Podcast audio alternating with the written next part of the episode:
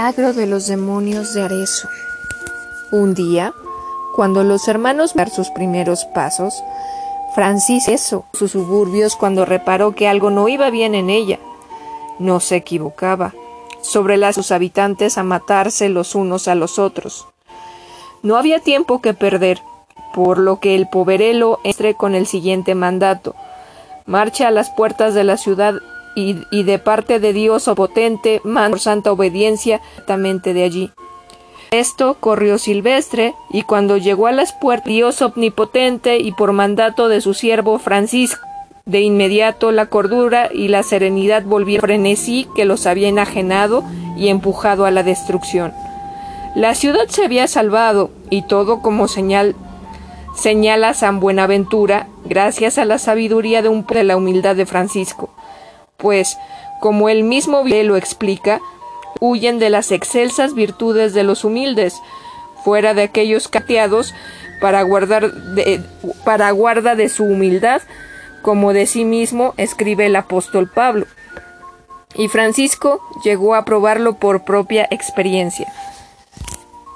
El diablo encarna el mal y es la antítesis del Dios bondadoso y caritativo.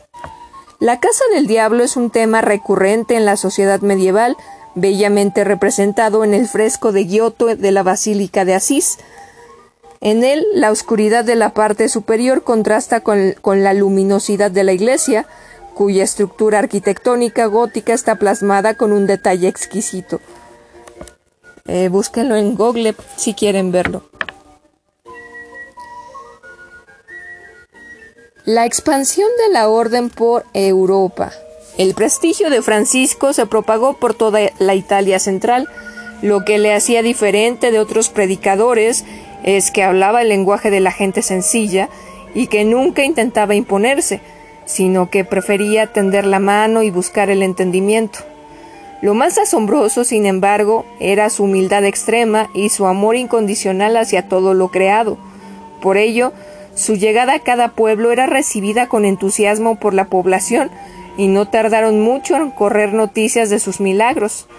Pero Francisco no quería que nada le distrajera de su misión, y así, en el llamado capítulo de las esteras, decidió que los hermanos menores llevaran su mensaje también fuera de la península itálica. La aprobación, aunque solo fuera oral de su regla por el Papa, redobló las fuerzas de Francisco, cada vez más convencido de la necesidad de llevar su mensaje evangélico y su fraternidad más allá de Asís y sus alrededores, incluso empezó a cobrar forma en él el deseo de partir hacia tierras de sarracenos y demás infieles. Y si ese fuera el deseo de Dios, sufrir en ellas el martirio. Siempre en parejas, los cada vez más numerosos hermanos salían a los caminos, y lo mismo él, que hasta no hacía tanto era objeto de chanzas, ahora era recibido con alegría, incluso con veneración, pues su paso iba precedido por noticias sobre todo tipo de milagros, que si había curado un cojo en Toscanela, a un paralítico en Narni, que si había devuelto la vista a una mujer de esta última ciudad, o había librado a otro del demonio de San Gemini, el lobo de Gubbio. Eco el santo, aquí está el santo, gritaba la multitud al paso de Francisco mientras repicaban las campanas. Todos se desvivían por atenderle y honrarle, porque una cosa parecía cierta. Allá por donde Francisco pasaba, acontecía siempre algo maravilloso e inexplicable que dejaba con la boca abierta a quienes le acompañaban y a quienes le acogían, como el episodio del sermón a los pájaros, uno de los sucesos más emblemáticos de la predicación.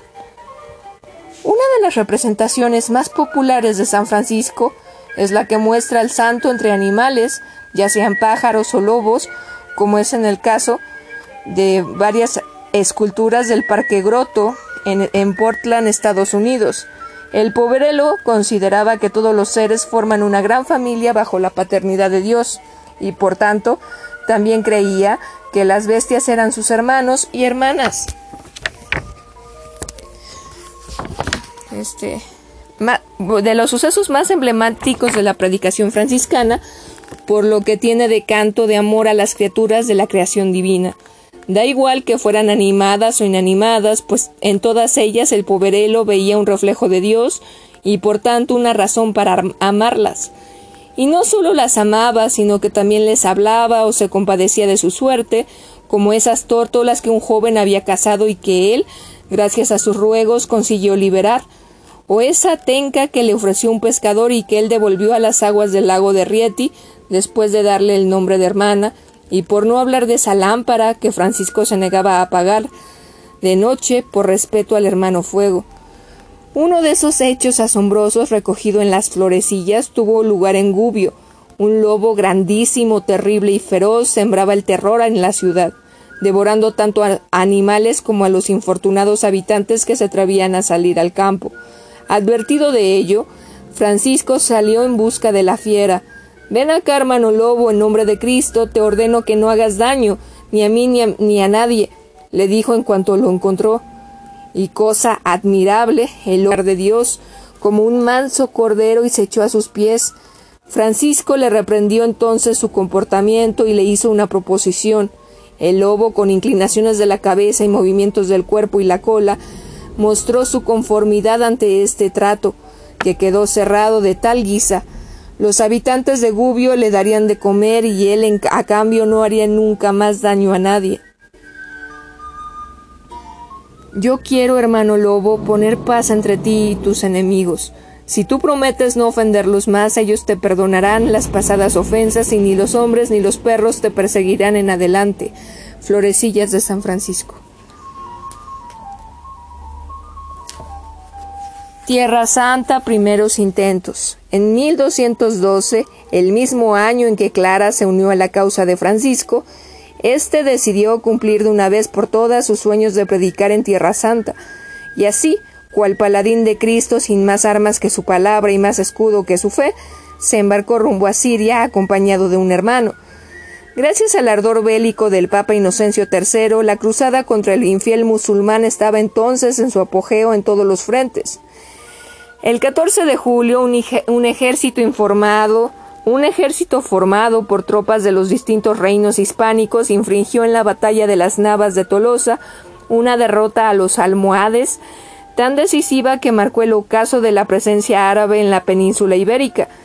Paralelamente, las, llamadas papales a liberar a Tierra Santa degeneraron en la llamada Cruzada de los Niños, que acabó con la mayoría de sus jovencísimos participantes, abasteciendo los mercados de esclavos del norte de África y Oriente Próximo.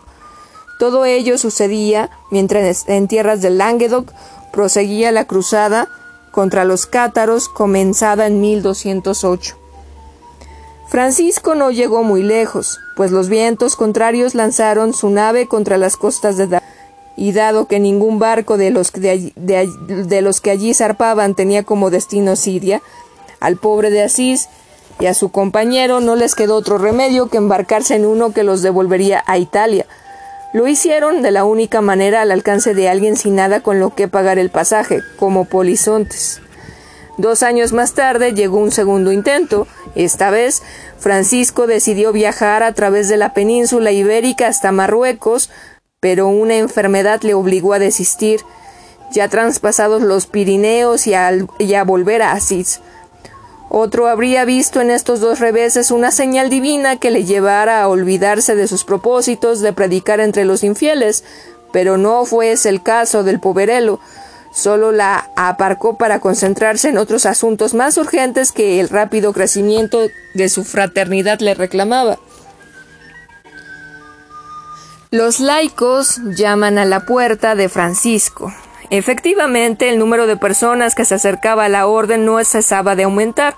Incluso los seglares expresaban al pobre de Asís su deseo de abrazar la espiritualidad franciscana. Tenemos una mujer que no podemos dejar, enséñanos qué vía de salvación podemos seguir, le decían. Ellos serán los protagonistas de la llamada orden, orden tercera, o también de los hermanos y hermanas de penitencia que empezó a gestarse hacia el año 1214 y que, a partir del 1221, contó con su propia regla. La oración, la penitencia, el socorro a los pobres y enfermos, el pago de los impuestos y la prohibición de portar armas eran algunos de los principios de cumplimiento obligado por parte de sus hermanos laicos. El éxito de Francisco consistía no solo en que su propia vida era un reflejo de lo que predicaba, sino también que en su forma de dirigirse a la gente. Mientras otros predicadores usaban un lenguaje incendiario y apocalíptico que buscaba aterrorizar a los oyentes con los sufrimientos que su vida disipada les acaería, en, acarrearía en el infierno, el poverelo prefería la claridad y la sencillez, recurriendo a cuentos moralizantes e incluso a canciones que pudieran ser entendidos por todos. Según el testimonio de uno de, los que tuvo la oportunidad de escucharle en Bolonia en el año de 1222, Tomás de Spoleto, sus discursos no mostraban mucho del gran género de la elocuencia sagrada, sino que eran fundamentalmente arengas. Además, tanto él como sus hermanos daban siempre la paz a quienes se acercaban a ellos y los trataban de hermanos y hermanas, lo que contribuía a hacerlos más próximos a la gente humilde que les escuchaba. Y en lugar de, incidir en el mal y el pecado, hablaban de la bondad divina, pues Dios es el verdadero bien y la fuente de todo bien. A, a diferencia de otros vociferantes predicadores, ellos tampoco condenaban a nadie. Francisco ni siquiera intentaba combatir las equivocaciones que veía a través de la discusión, sino que procuraba convencer mediante el ejemplo. San Francisco siempre aparece representado en el arte con su hábito característico, que en su origen tenía forma de cruz. Estaba tejido con lana y era de color ceniciento, tal y como señala Celano en sus escritos.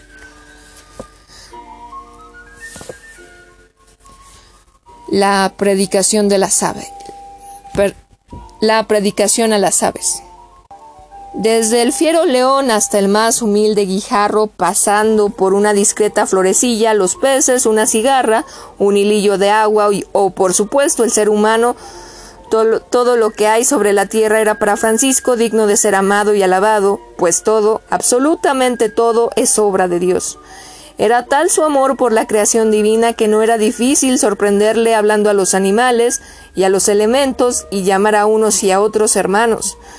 El episodio más célebre de esta devoción por las criaturas es la predicación que hizo a las aves, de la que se hacen eco tanto Tomás de Celano como San, Buenaventura en sus biografías. Así como las florecillas sucedió posiblemente en 1212 en el camino de Canara a, Bagna. Francisco vio entonces como en los prados y las ramas de los árboles se habían juntado gran número de aves de distintas especies, palomas, torcaces, golondrinas, cornejas, grajos, etc. El poverelo, dejando plantados a, sus estupefactos compañeros, corrió hacia ellas. Esperadme en el camino porque voy a predicar a las avecillas, les dijo. Las avecillas no solo le escucharon, sino que comenzaron a mover sus alas y abrir sus picos en señal de asentimiento. Solo al final, cuando el santo hizo la señal de la cruz y les otorgó su bendición, Remontaron todas el vuelo al mismo tiempo. No acabó ahí todo, pues según las florecillas, se dividieron en cuatro bandadas formando una cruz en el aire y desperdigándose por las cuatro partes del mundo. Así también la predicación de Cristo, renovada por San Francisco, la extenderían él y sus frailes por toda la tierra. Y a semejanza de las avecillas, sin poseer nada propio en el mundo, confiarían su vida a la divina providencia. El episodio de la predicación a los pájaros ha sido representado en numerosas ocasiones a lo largo de la historia del arte. Pueden buscar imágenes en Google. Mis hermanas aves, mucho debéis alabar a vuestro Creador y amarle de continuo, ya que os dio plumas para vestiros, alas para volar, y necesitáis. Os ha hecho nobles entre sus criaturas y os ha dado por morada la pureza del aire. No sembráis ni recogéis, y con todo, él mismo os protege y gobierna sin preocupación alguna de vuestra parte. Tomás de Celano, vida primera de San Francisco. El encuentro de San Francisco de Asís y Santo Domingo de Guzmán en Letrán fue inmortalizado en 1452 por el artista umbro Benocho Gozzoli, 1421-1497, quien desplegó todo su ingenio en el ciclo de 12 pinturas murales dedicadas a la vida del pobre de Asís, realizadas en la iglesia de San Francisco de Montefalco, y pueden buscar en Google. San, Francisco no era un predicador al uso, lo ilustra el siguiente episodio. En 1213, en uno de sus viajes con Fray León el Poverelo, llegó al castillo de Montelfetro, donde se celebraba una fiesta a la que estaban invitados los mejores juglares y trovadores. Sin dudarlo, un solo instante, Francisco unió su voz a la de ellos, solo que en sus labios el amor cortés de la poesía trovadoresca que tanto había amado antes de su conversión cobró un sentido totalmente nuevo y espiritual que emocionó a los presentes. Uno de ellos, el conde Orlando de Chiusi, quedó tan conmovido por sus versos que hizo donación a la fraternidad de la montaña de Albernia. Francisco, acorde con su rechazo de toda propiedad, no la aceptó como tal, aunque sí su uso pues el lugar solitario y boscoso como era resultaba particularmente apropiado para sus retiros de oración y penitencia entre campaña y campaña de predicación. Los franciscanos en Letrán. En 1215, Inocencio III convocó a toda la cristiandad a un concilio que iba a celebrarse en la iglesia romana de San Juan de Letrán. El propósito del Papa era el de poner las bases de una reforma de la iglesia que acabara con sus pecados veniales y espirituales, así como con los conflictos con el emperador de, eh, de turno o con toda controversia teológica que afectara la ortodoxia y diera pie al florecimiento de herejías. Que la empresa no era nada fácil lo demuestra el que, es, el que este fuera el cuarto concilio de Letrán, convocado en menos de un siglo. Francisco y los suyos creyeron que el concilio iba a brindarles la oportunidad de llevar aún más lejos su mensaje evangélico, por lo que marcharon hacia Roma para participar en sus sesiones. Allí el poverelo se encontró con un espíritu afín, el español Domingo de Guzmán fundador de la Orden de Predicadores o de los Dominicos, como se le conoce hoy. La relación entre ambos llegó a ser tan estrecha que el segundo incluso sugirió al primero el fundir a franciscanos y dominicos en una única orden, idea que Francisco rechazó. La razón fue que los dominicos combatían a todas las herejías, por lo que sus frailes debían contar con una sólida formación teológica, algo que el de Asís quería evitar a toda costa entre los suyos, pues consideraba que el saber podía ser fuente de tentaciones elitistas que acabaran con su propósito de humildad y los distanciara del pueblo. Pronto, sin embargo, Francisco y Domingo se dieron cuenta de que algunas de las disposiciones aprobadas en el concilio iban en realidad contra la labor que ellos llevaban a cabo. El control que Roma deseaba tener sobre la cristiandad era tal que el canon 13 prohibía establecer nuevas órdenes religiosas para que tanta diversidad no trajera confusión a la Iglesia, y si alguna se establecía debía adoptar una de las reglas ya existentes como la de San Agustín o la de San Benito. Igualmente, el canon 10 reforzaba el poder de los obispos sobre toda actividad predicadora que se realizara en sus diócesis, lo que atentaba también contra la libertad de la que hasta entonces había gozado la fraternidad franciscana. La respuesta de Francisco a estas medidas consistió en recurrir a la aprobación oral a su regla, dispensada por el propio Inocencio III, que, a su entender, y al ser anterior a las disposiciones del concilio, liberaba a los suyos del cumplimiento de éstas. Una cosa, sin embargo, quedaba clara, y es que la fraternidad había crecido tanto que necesitaba una organización más sólida. Dad a los otros y así recibiréis, perdonad y así seréis perdonados. Esta era la enseñanza que intentaba transmitir San Francisco. El símbolo Tao. Posiblemente fue también en Letrán, donde Francisco hizo suya la letra Tao y la convirtió en símbolo de su fraternidad, última letra del alfabeto hebreo que en, la escritura antigua tenía forma de cruz la Tau se reviste en la Biblia de un halo sagrado. La visión apocalíptica de los episodios bíblicos en, en, los que todos aquellos que no están marcados con la letra Tau mueren fue evocada por Inocencio III en la inauguración del concilio de Letrán, cuando apeló a los reunidos a castigar implacablemente mediante todas las armas a mano, excomuniones, destituciones, suspensiones y entredichos a cuantos no estén señalados con la tau propiciatoria y se obstinen en deshonrar a la, a la cristiandad. Para el sucesor de San Pedro, a esa tau solo eran dignos quienes se alistaran a la cruzada, los que combatieran contra la herejía y los que lucharan contra su propia vida pecaminosa. Francisco, sin embargo, tomó la tau como un símbolo de salvación, de renovación y penitencia, y sin las referencias a masacres del Papa.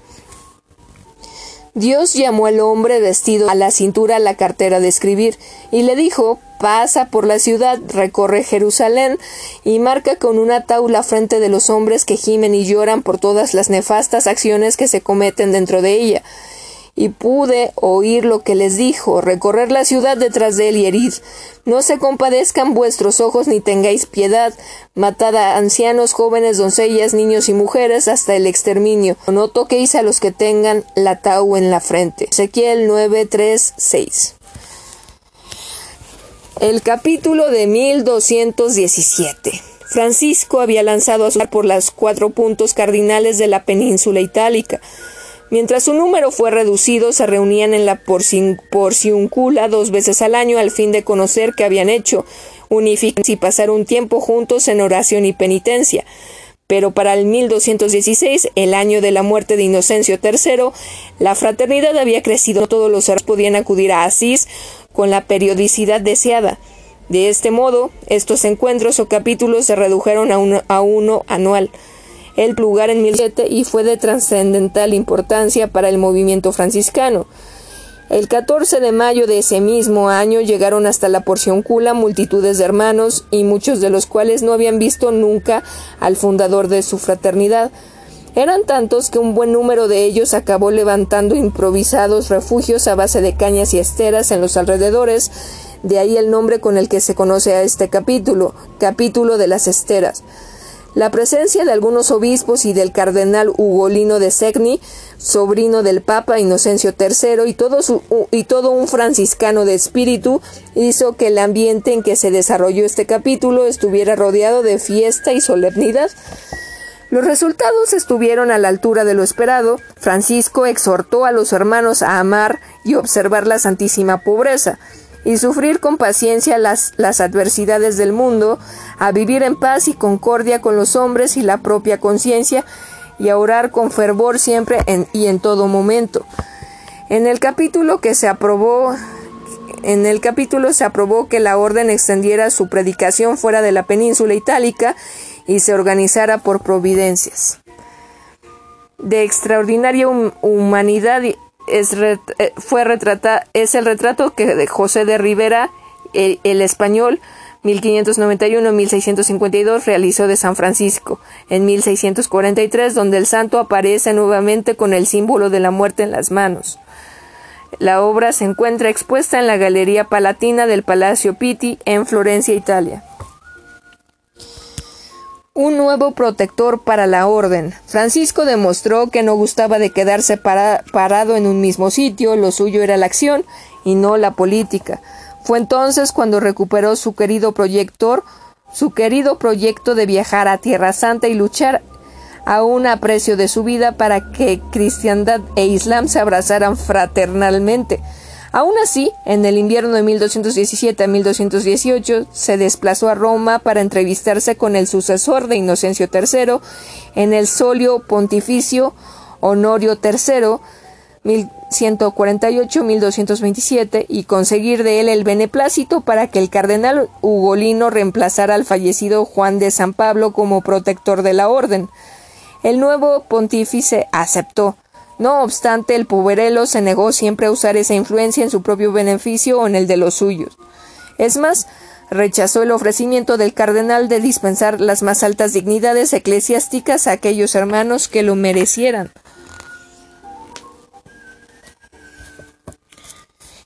El viaje a Oriente. Después de dos tentativas frustradas, en 1219 Francisco pudo por fin ver cumplido su deseo de viajar a Tierra Santa. Egipto fue su destino, y allí se incorporó al ejército cruzado que sitiaba el puerto de Damieta. El ambiente del campamento cristiano, sin embargo, le horrorizó por su impiedad, todo lo contrario que el mundo musulmán en el que encontró un interlocutor abierto y tolerante en la figura del sultán de Al-Kamil. De Egipto, el poverelo pasó a Tierra Santa, donde tuvo ocasión de contemplar los lugares en los que habían transcurrido la vida de Jesús. Las alarmantes nuevas llegadas desde así sobre el estado de la fraternidad precipitarían su regreso a casa. En 1217 Occidente y Oriente habían entrado de nuevo en guerra después de que algunos reyes y nobles cristianos como Felipe II de Francia y Andrés II de Hungría o el duque Leopoldo VII de Austria respondieran a la llamada a liberar Tierra Santa realizada por el Papa Inocencio III y su sucesor Honorio III. Era la quinta cruzada. Fue la ocasión que Francisco había estado esperando para retomar en firme la idea que desde hacía años le rondaba de marchar a tierras sarracenas. A la tercera sería la vencida. No obstante, los distintos asuntos de la orden, así como la celebración del capítulo de 1218, hicieron que el viaje se pospusiera hasta el 1219. Ante la proximidad de la Semana Santa, Francisco decidió esta vez retirarse a la más completa soledad y con esa intención la noche del miércoles de ceniza se hizo llevar a una isla deshabitada del lago Trasimeno. Se, refiere se refieren las florecillas, permaneció allí toda la cuaresma cuarenta días durante los cuales solo comió medio panecillo de los dos que llevaba, y aún se cree que San Francisco lo comió por reverencia al ayuno de Cristo bendito, que ayunó cuarenta días y cuarenta noches sin comer ningún alimento material. Con aquel medio pan alejó de sí el veneno de la vanagloria. Francisco solo comenzó a hacer los preparativos para su viaje una vez acabado el capítulo de 1219, que esta vez fue aún más multitudinario que en las dos ediciones anteriores. Fue ahí donde se decidió que la hermandad que ya llevaba su mensaje evangélico fuera de Italia extendiera su misión a las tierras pobladas por el, infiel, musulmán y donde el poverelo anunció que él mismo partiría hacia Egipto. El fiel Egidio lo haría hacia Túnez, mientras que otros hermanos llamados Berardo, otro hermano llamado Berardo lo haría a Marruecos. Francisco fue testigo de uno de los episodios capitales de la Quinta Cruzada, la toma de la ciudad egipcia de Damieta, a pesar de su conquista por parte de los cristianos en el año de 1219. Estos no pudieron mantenerla durante mucho tiempo y fueron derrotados por el sultán Al-Kamil dos años más tarde, por lo que el enclave volvió a manos musulmanas. Eh, pueden buscar una imagen del artista Vincent de, de Beauvais. No sé cómo se pronuncia en francés eso. Confía, hermano, en el Señor porque se cumple en nosotros el dicho evangélico. He aquí que os envío como ovejas en medio de lobos, le dijo a su compañero cuando el, el Evangelio de San Mateo. Lo que el pobre de Asís vio en el campo cristiano le produjo una gran desazón, pues reinaba en él el, el desorden y la impiedad más absolutas, a tal extremo que llegó a pensar que era más urgente evangelizar a estos que afirmaban luchar por la cruz de Cristo que a aquellos otros infieles. Peor fue cuando expresó su deseo de entrevistarse con el sultán. La risa y el desprecio de la soldadesca fue la respuesta que recibió. Incluso Pelagio Galvani, el legado papal, se negó a prestar oídos a una propuesta tildada de loca y necia, además de sinónimo de una muerte cierta que Francisco, a quien no importaba el martirio, tampoco rechazaba. A quien no importaba, digo, mientras el sitio continuaba y el pobre de Asís tuvo la oportunidad de ver la cara, ver la cara más sangrienta y atroz de la guerra cuando el 19 de agosto los cruzados se lanzaron al asalto contra los muros de Damieta y sufrieron una dura derrota. Unos cinco mil cristianos perdieron la vida ese asiago día. Cada vez más desmoralizados, los derrotados empezaron entonces a prestar oídos a las palabras de Francisco, y hubo incluso alguno como Rainiero, prior de la iglesia de San Miguel en San Juan de Acre, que solicitó ser acogido entre los hermanos menores, pero el de Asís no había hecho un viaje tan peligroso para predicar entre quienes compartían su propia fe. Él quería pasar al campo enemigo. La tregua que siguió a la batalla fue aprovechada por Francisco para solicitar de nuevo permiso para entrevistarse con el sultán. Finalmente su insistencia se vio recompensada y el legado papal accedió a su deseo, bajo la condición de que el encuentro se hiciera a nivel personal y no en nombre de nadie. Así lo prometió Francisco un sultán culto y tolerante, con la única compañía de un hermano llamado Iluminado, hombre realmente iluminado y virtuoso, según San Buenaventura, Francisco se encaminó hacia el campo sarraceno, dos ovejas le salieron al paso, lo que fue considerado por el poverelo como una buena señal. Los dos hermanos no llegaron muy lejos, fueron interceptados por una patrulla, los apalearon y cargados de cadenas los condujeron a la ciudad donde todo parecía indicar que sufrirían martirio. Pero Francisco, a quien nada importaba perder su vida por Cristo, consiguió hacerse entender y, que su demanda de ser recibido por el sultán fuera trasladada a este, a quien, quien intrigado la aceptó. El trono de Egipto estaba desde 1218 ocupado por un sobrino del célebre Salahadino, Malik al-Kamil, 1180 al 1238, perteneciente a la dinastía Ayubi, era un hombre culto y refinado que había intentado por todos los medios evitar la guerra, no como los cruzados, quienes con el legado papal al frente consideraban que el único diálogo posible con el infiel se debía hacer a espadazos. Para Francisco, en cambio, toda violencia era siempre un fracaso. La palabra y solo la palabra era para él el medio de acercar a las personas y lo mismo a las religiones. La cruzada Asís debía ser una teología de la palabra y de la persuasión. La audiencia entre Alcamil y Francisco discurrió con gran cordialidad y cortesía. El de Asís, que había visto con horror los desmanes de los de su propia fe, se encontró con un sultán educado, prudente y sobre todo tolerante. Este, por su parte, no quedó menos sorprendido ante la humildad de su interlocutor, la constancia de su fe y su desprecio de los bienes terrenales. Ambos hombres simpatizaron y seguramente comprendieron también que el entendimiento entre sus mundos podría ser algún día posible si la imposición por las armas dejaba pasar al diálogo sincero. Fue, sin duda, uno de los episodios más genuinamente evangélicos de una cruzada que de cristiana solo tenía el nombre. Al-Camil dio permiso a su huésped para predicar durante unos días a su pueblo. No hubo ni una sola conversión, pero cuando el plazo se cumplió y el pobre de Asís fue a despedirse de su anfitrión, éste le pidió en secreto que orase por él al Señor para que acertase a profesar la religión que más agrada a Dios. Es lo que dice el prelado e historiador francés Jacobo de Vitry, que se hallaba en el campo cruzado y lo, y lo que expresa también San Buenaventura en su biografía del, del poverelo. Giotto captó perfectamente en los frescos de la Basílica de Asís el dramatismo del episodio de la prueba de fuego ante el sultán de Egipto. Enséñame qué debo hacer para salvarme, que dispuesto estoy a hacer todo lo que me mandes. Florecillas de San Francisco, palabras de Alcamil a San Francisco. Las florecillas van más allá y transforman la petición de Alcamil en un deseo de conversión. Enséñame qué debo hacer para salvarme, que dispuesto estoy a hacer todo lo que me mandes, le dijo. Francisco le respondió que si moría antes que el sultán, le enviaría a dos frailes desde el cielo para que le bautizaran en su lecho de muerte. Una hermosa historia moralizante, aunque en realidad Alcamil sobrevivió doce años a Francisco mientras su reino se desangraba en luchas internas.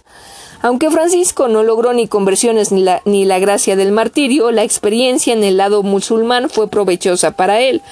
Lo prueba un capítulo de su regla no burlada de 1221, el 16, titulado de los que van entre los sarracenos y otros infieles. En él, la misión evangelizadora se presenta de dos formas distintas. Ambas formas rehuyen la confrontación con el otro e incluso evitan las ordalias juicios de Dios, tan caras a los predicadores de entonces y a los que él mismo Francisco había recurrido al principio de su conversión con el sultán. Según refiere San Buenaventura, para demostrarle que la, que la cristiana era la religión verdadera, el de Asís propuso hacer una, una gran hoguera en la que entraría él mismo y algún alto representante de la fe musulmana. El que saliera indemne de tal prueba demostraría que su fe era la auténtica. Pero Alcamil, llevado por su buen juicio, rechazó tal proposición. No creo que entre mis sacerdotes haya alguno que, por defender su fe, quiera exponerse a la prueba del fuego, ni que esté dispuesto a sufrir cualquier otro tormento. Fue la última vez que Francisco utilizó este recurso. Desde entonces insistió en el respeto y sobre todo en la necesaria humildad de quienes trabajan y viven por Jesús. Hay que someterse y es precisamente ahí donde Francisco descubre un punto de convergencia entre su fe y la islámica. Si para él el ser menor es someterse a Dios, lo mismo sucede con el creyente musulmán, aunque solo sea porque como tuvo ocasión de descubrir el pobre de Asís, la palabra musulmán, del árabe muslim, significa el que, el que se somete. Por otro lado, la profunda devoción religiosa de los creyentes musulmanes, con sus llamadas diarias a la oración, por fuerza debió de impresionarle e incluso producirle una sana envidia. Eran tan diferente la situación en el campamento cruzado.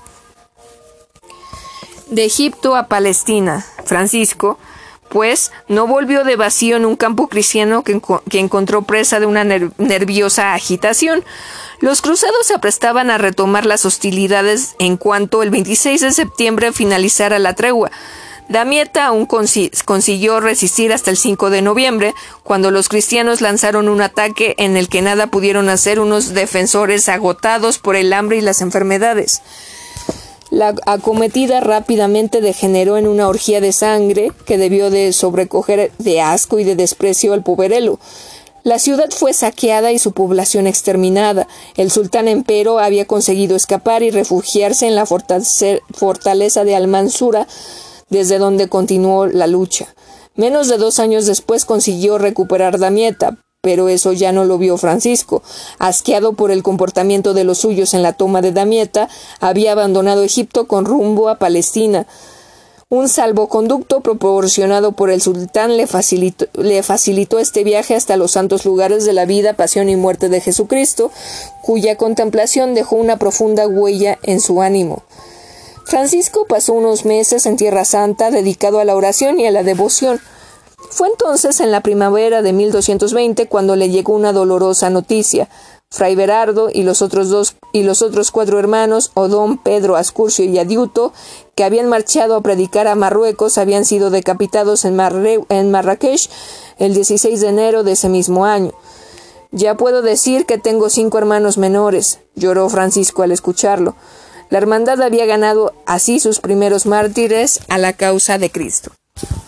San Francisco de Asís es el personaje religioso que más se repite en los cuadros de El Greco. No porque el artista cretense tuviera una especial devoción hacia el santo, sino porque en Toledo, ciudad en la que vivía el pintor, había trece conventos franciscanos. La fraternidad en peligro no fue la única mala nueva que recibió el poverelo, poco después otra noticia puso por fin a la estancia en Tierra Santa. Francisco se hallaba con Pietro Catani a punto de sentarse a la mesa cuando hasta ellos llegó un hermano lego llamado Esteban, venía de Asís y sin permiso de los hermanos había atravesado el mar solo para encontrarlo y poder advertirle del peligro en que se hallaba la fraternidad por él fundada. Los dos vicarios que Francisco había dejado al frente de ella habían aprovechado su ausencia para introducir nuevas normas mucho más rigurosas que iban contra el espíritu franciscano más auténtico. La abstinencia y ayunos, por ejemplo, se habían hecho insoportables. Mientras Esteban hablaba, Francisco y Pietro miraban el plato de carne que les habían servido. ¿Qué hacemos? le preguntó el, primero al segundo. Lo que mejor te parezca, respondió éste. Pues comamos lo que nos han preparado, como dice el Evangelio. A pesar de, tan serena y casi despreocupada respuesta, Francisco nos tomó a broma lo dicho por el hermano llegado de Asís. En absoluto, pues se aprestó a preparar su vuelta a casa para retomar las riendas de la fraternidad que había construido y devolverla a la senda que él había marcado según mandato divino. Pietro Catani, Elías de Cortona y un nuevo hermano reclutado en San Juan de Acre, llamado Cesario de Espira, le acompañaron en ese largo y arduo viaje. Lo que Francisco encontraría a su término iba a superar con creces sus peores temores.